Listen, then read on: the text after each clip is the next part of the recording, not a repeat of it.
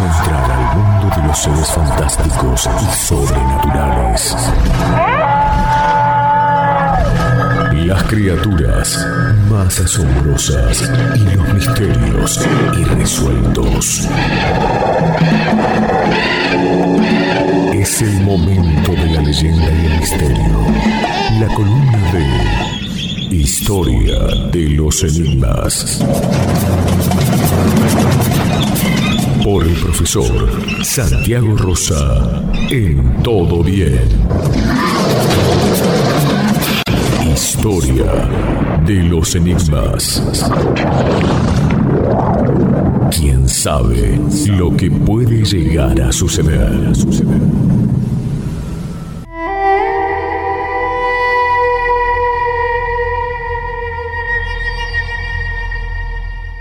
¿Cómo le va, Santiago Rosa? Bienvenido.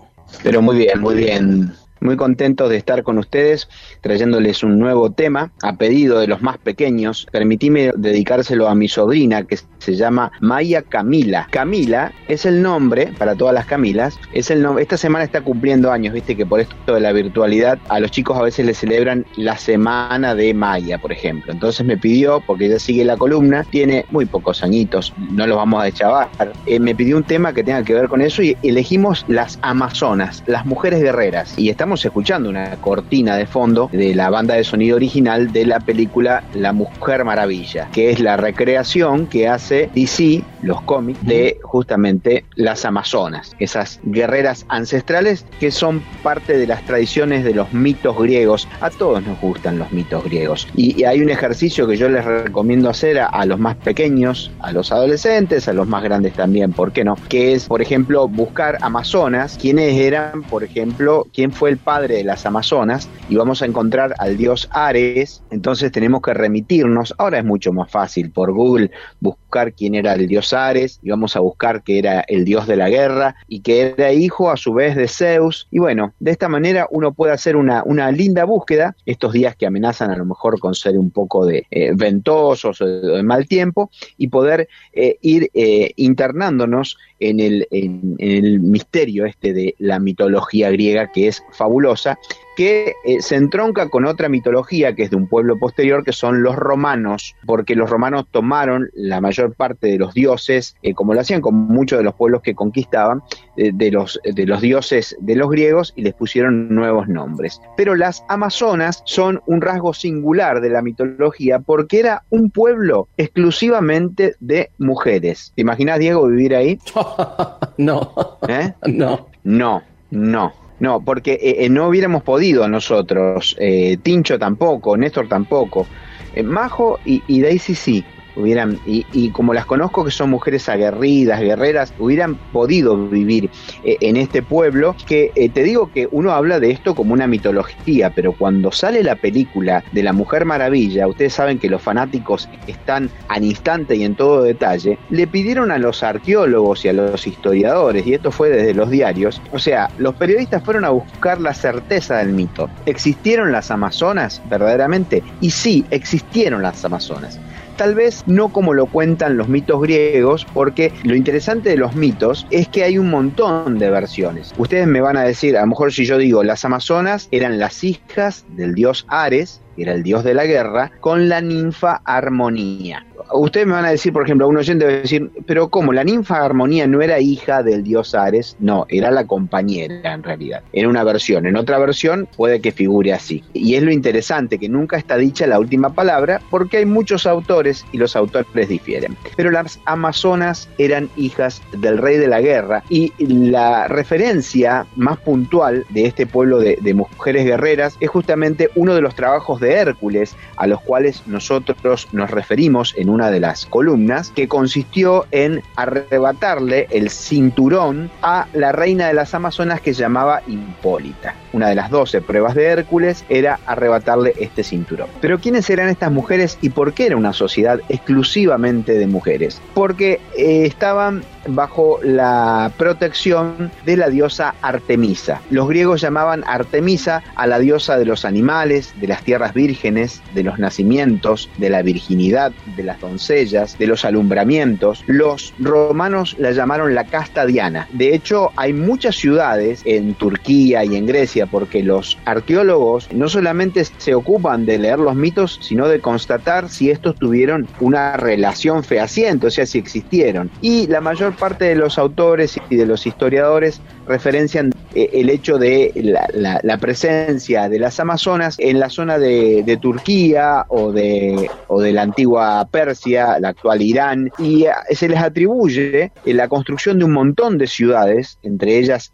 la ciudad de Éfeso, que está justamente en lo que es hoy la actual Turquía, y el templo de Artemisa. Artemisa era la patrona de las Amazonas y justamente era una diosa cazadora, era la diosa de los cazadores. Los cazadores en la antigüedad tenían que pedirle permiso a Artemisa a entrar al bosque. Y acá vamos a tener la presencia del bosque o de la naturaleza, que es en sí una diosa, relacionada con las mujeres. Por eso no es extraño que un grupo de mujeres aisladas en el interior de un bosque absolutamente aisladas de la presencia de los varones tenga que ver con esta consustancialización de la mujer con la tierra y con la luna. Las amazonas tenían, de acuerdo a un montón de representaciones que hay en jarrones, en vasijas, en el mismo Partenón están las luchas de las amazonas, tenían un escudo en forma de media luna, porque además eh, estaban eh, vinculadas precisamente con la luna. Las amazonas, ¿por qué eran exclusivamente mujeres? Porque únicamente tenían contacto con pueblos de hombres para una vez al año tener relaciones sexuales y poder quedar embarazadas y procrear. Se dice que el pueblo al que recurrían eran los gargarios, que era un pueblo de hombres y mujeres, pero ellas hacían una festividad, los convocaban y quedaban embarazadas. Ustedes me van a decir, bueno, una sociedad de mujeres que una vez al año hay diferencias en muchos mitos. Yo lo que hago es sintetizarlos, ¿verdad? Quedaban embarazadas de periodos que ellos consideraban con de fertilidad, con la luna, porque conocían todos estos ciclos. ¿Qué pasaba si ellas quedaban eh, embarazadas de un niño? O sea, si el resultado de ese alumbramiento era un niño. Bueno, aquí hay un montón de versiones también, porque una ciudad o un imperio conformado por mujeres, si nacía un niño, uno piensa que cuál era la suerte de nacer niño allí. Hay quienes decían que los devolvían a los gargarios, se los llevaban para que los terminaran de criar ellos, y también el tema justamente de la... A ver, esto es difícil por ahí decirlo hay quienes decían que mataban a los niños, una costumbre bastante común entre, entre los, los griegos, por otra parte, y los romanos. Eh, ahí hay toda una cuestión en la que no quiero meterme porque es media escabrosa, pero es interesante, porque la suerte de un niño se definía al momento de su nacimiento, y la otra era que los niños, nacidos varones, eran una especie de sirvientes para las amazonas. Recordemos que las brujas tenían sirvientes, que las brujas tenían hombres que durante el día iban y venían, hacían un montón de cosas porque las brujas se manejaban de noche más que nada, y estos sirvientes se les llamaban zánganos. Del mismo modo en que en las colmenas eh, al macho se lo tiene para el apareamiento y después se lo desecha, digamos. Casi todas son obreras en una colmena. Y la reina. Las brujas también tenían sus zánganos. De ahí viene el apelativo zángano, que es aquel varón que está en la casa sin hacer nada y en fin. Estas amazonas en realidad no solamente conformaban una sociedad absolutamente compuesta por mujeres, sino que desde chicas eran entrenadas en el arte de la guerra eran conocidas por ser excelentes jinetes. De hecho, si ustedes van a una escuela de equitación o en determinados textos, se refiere al jinete Nobel o al jinete mujer como una amazona. Es interesante porque más que ser diestras en el manejo de las armas, que por cierto lo eran,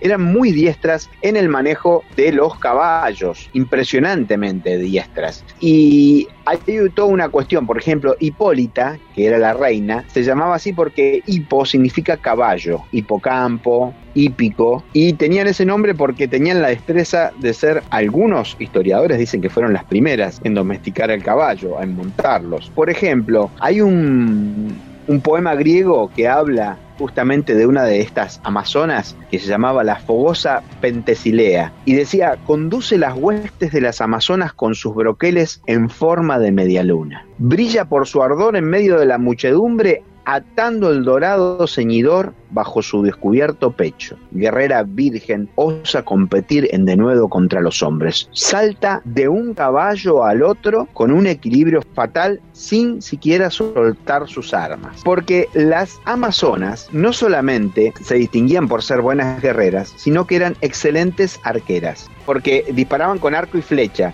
Y esa era otra de las características de las amazonas. Los historiadores dicen que se cortaban el pecho derecho, ¿sí? ¿Para qué? Para poder tirar con el arco. Saben que el arco y flecha se, se estira la flecha hacia atrás. Eh, otros decían que se los mutilaban. En realidad, esto es parte de un mito porque los que practican arquería, los que practican este deporte que incluso es olímpico, saben que por más que vos seas derecho o que seas diestro, cuando empezás a practicar con arco y flecha, lo que te hacen es una especie de, de prueba a ver cuál es tu ojo maestro. O sea, independientemente de que vos seas diestro o zurdo, que maneje cualquiera de los dos brazos con habilidad, son los ojos. Hay una prueba que se hace justamente en arquería para determinar si uno tira del lado izquierdo o del lado derecho. De hecho, son muy ponderados, por ejemplo, entre los musulmanes, los que tiraban del lado izquierdo, porque si ustedes hacen ahora el ejercicio de hacer que tiran una flecha, estirando la, la parte posterior de la flecha con el brazo izquierdo como si tomaran el arco con el derecho, van a ver que la flecha sale del corazón. Y el profeta Mahoma tiraba las flechas desde el corazón. Es un detalle interesante. Volviendo a las Amazonas, se dicen que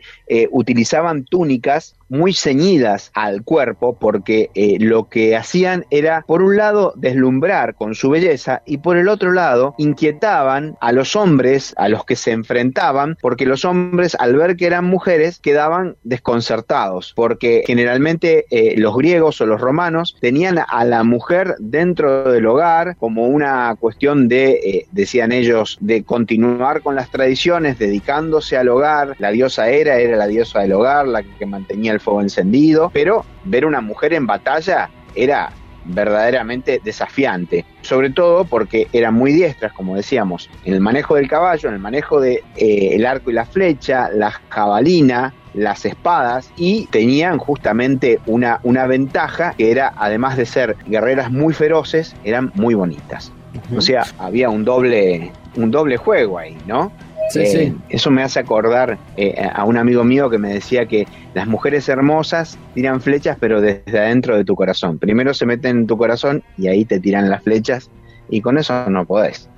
Un detalle que vamos a pasar por alto. Existieron muchísimas amazonas famosas, Pentesilea, a la que nombramos, que peleó en la guerra de Troya, y a la que mató eh, Aquiles, y después de que la mató, eh, se puso a llorar porque se enamoró de ella. Se sorprendían cuando las mataban porque al sacarle los cascos, porque tenían cascos para protegerse, encontraban rostros de una extrema belleza y se sentían culpables, ¿no? Porque decían, eh, habían sido vencidos por la, por la ferocidad y cuando no por la ferocidad, por la belleza. Las Amazonas tienen su raigambre, son muy conocidas por ese trabajo de Hércules, que es el que le tiene que quitar el cinturón a la reina de las Amazonas, que es Hipólita. Ese cinturón que tenía, en un cinturón mágico, también lo llamaban el ceñidor, porque ceñía las prendas. Si usaban una túnica media inconsútil, o sea, con alguna transparencia, muy ceñida el cuerpo, imagínense que tenían que ceñirse eso. Bueno, pero el cinturón de Hipólita era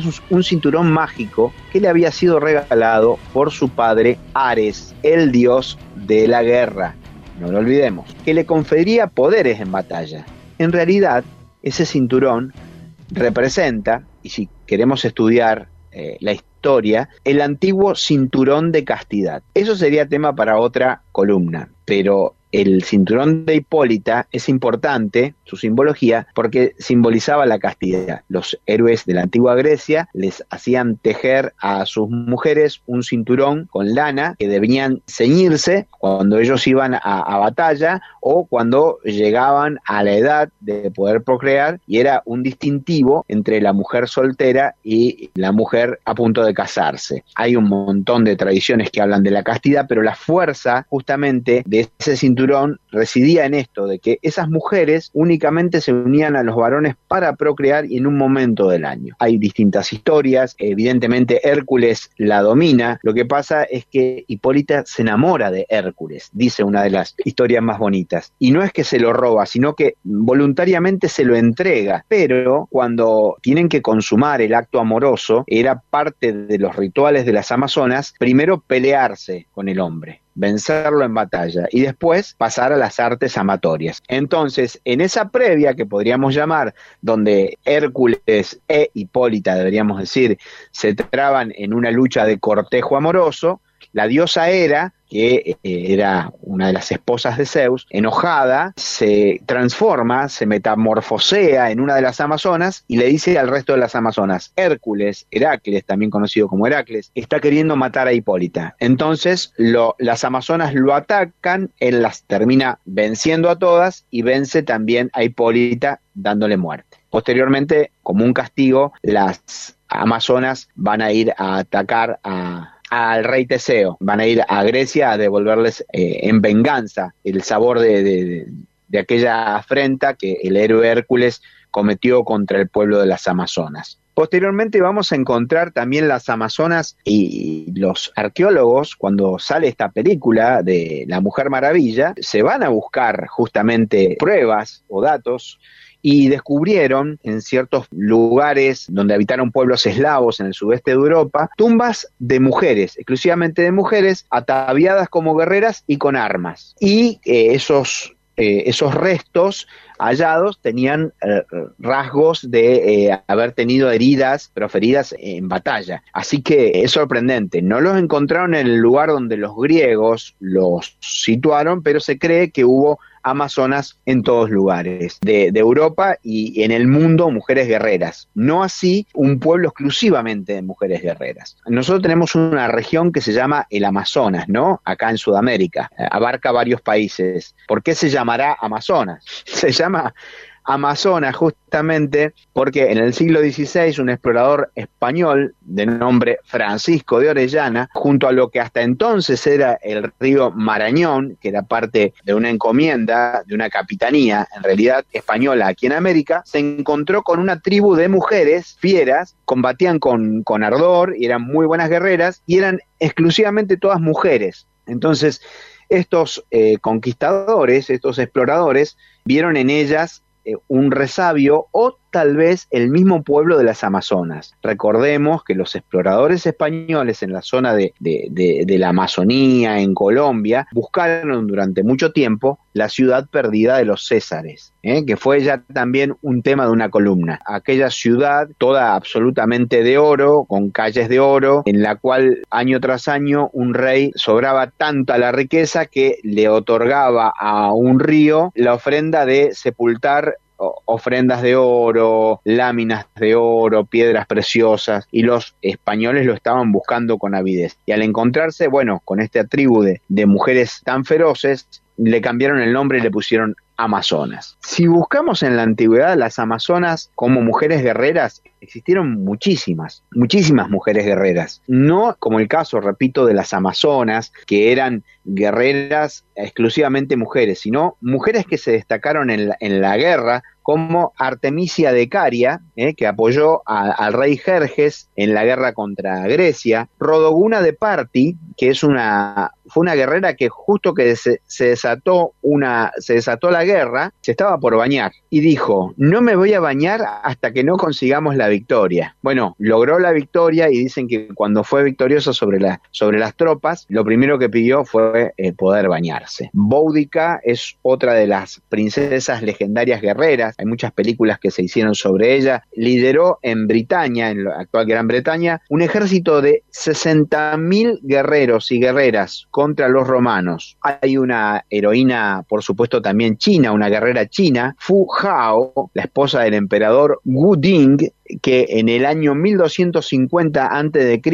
luchó al frente de 13.000 guerreros chinos, por supuesto triunfando. Tenemos entre los japoneses, como no, una guerrera samurái llamada Nakano Takeko, conocida en el, Japón en el siglo XIX. Tenemos también a Juana de Arco, que un día vamos a hacer una columna sobre Juana de Arco, la doncella de Orleans, que comandó las tropas francesas contra los británicos en la famosa Guerra de los 100 Años. Hay también una guerrera llamada Anne Bonny, de la cual hablamos en alguna vez con Daisy en una columna que hicimos en conjunto, que era una pirata irlandesa que luchó junto a un pirata y que dicen que se escapó como 18 veces de la pena de muerte para morir anciana en el sur de Carolina, en los Estados Unidos, a los 87 años. María Pita, Ana Snell, Agustina de Aragón, uy, la lista es larga.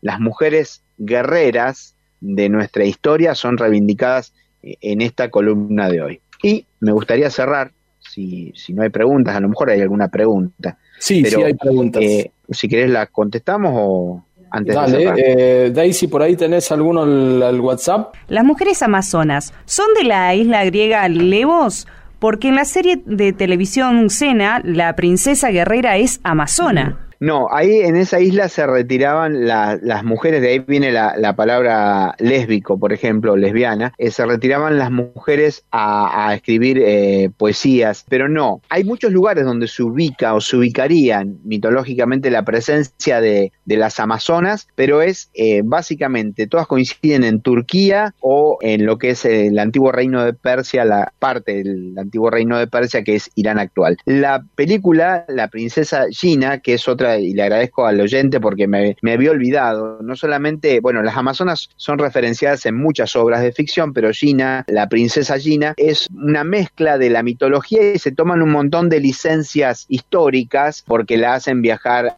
al antiguo Egipto, a la India, y mezclan un montón de tradiciones de mitologías mundiales. Eh, las Amazonas son una sociedad matriarcal y han existido y existen en la actualidad muchas sociedades exclusivamente matriarcales, donde la mujer es la que lleva la preponderancia, y ha habido periodos de, historia, por eso hablamos de las mujeres guerreras, donde las que gobernaban fueron mujeres y exclusivamente. Y la característica de las comunidades matriarcales es que no son opresivas, o sea, no, no ejercen opresión. Es un tema interesante que rescatan los antropólogos. Escuchando a profesores hablando de la Amazona, y no sé si aquellos que alguna vez leyeron años atrás la revista Fantasía, D'Artagnan, el Tony, está la historia de Nippur de Lagash, donde aparecían, siempre la Amazona, y donde está la historia de, Nippur, tuvo relación con una Amazona.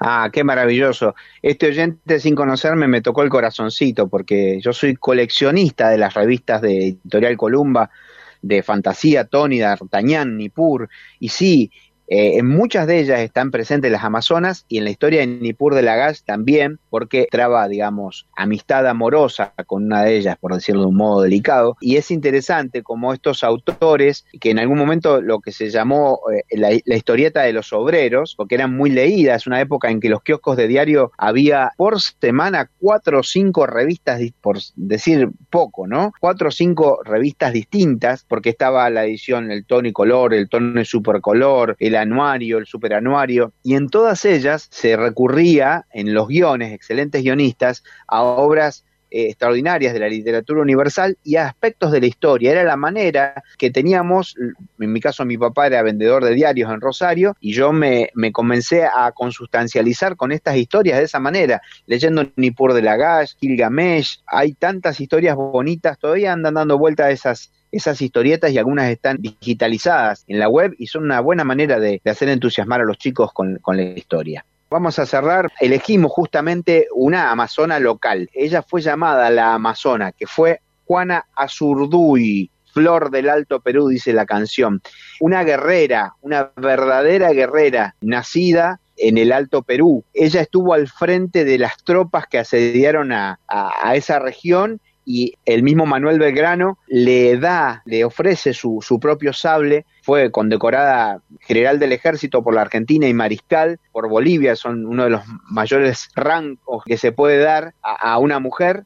Y aparte se dice que ella eh, luchaba junto a, bueno, hay toda una historia muy linda para leer, yo, yo no quiero spoilearla, pero sí podría ser una buena función de esta columna que vayan a leerla, se dice que ella luchaba con el sable en una mano y que agarraba las riendas del caballo con la boca. O sea, guiaba su caballo y, que iba con, un sable y con un rebenque peleando. Eh, extraordinaria. Murió en absoluta pobreza, pero fue nuestra gran Amazonas. LU5 Podcast.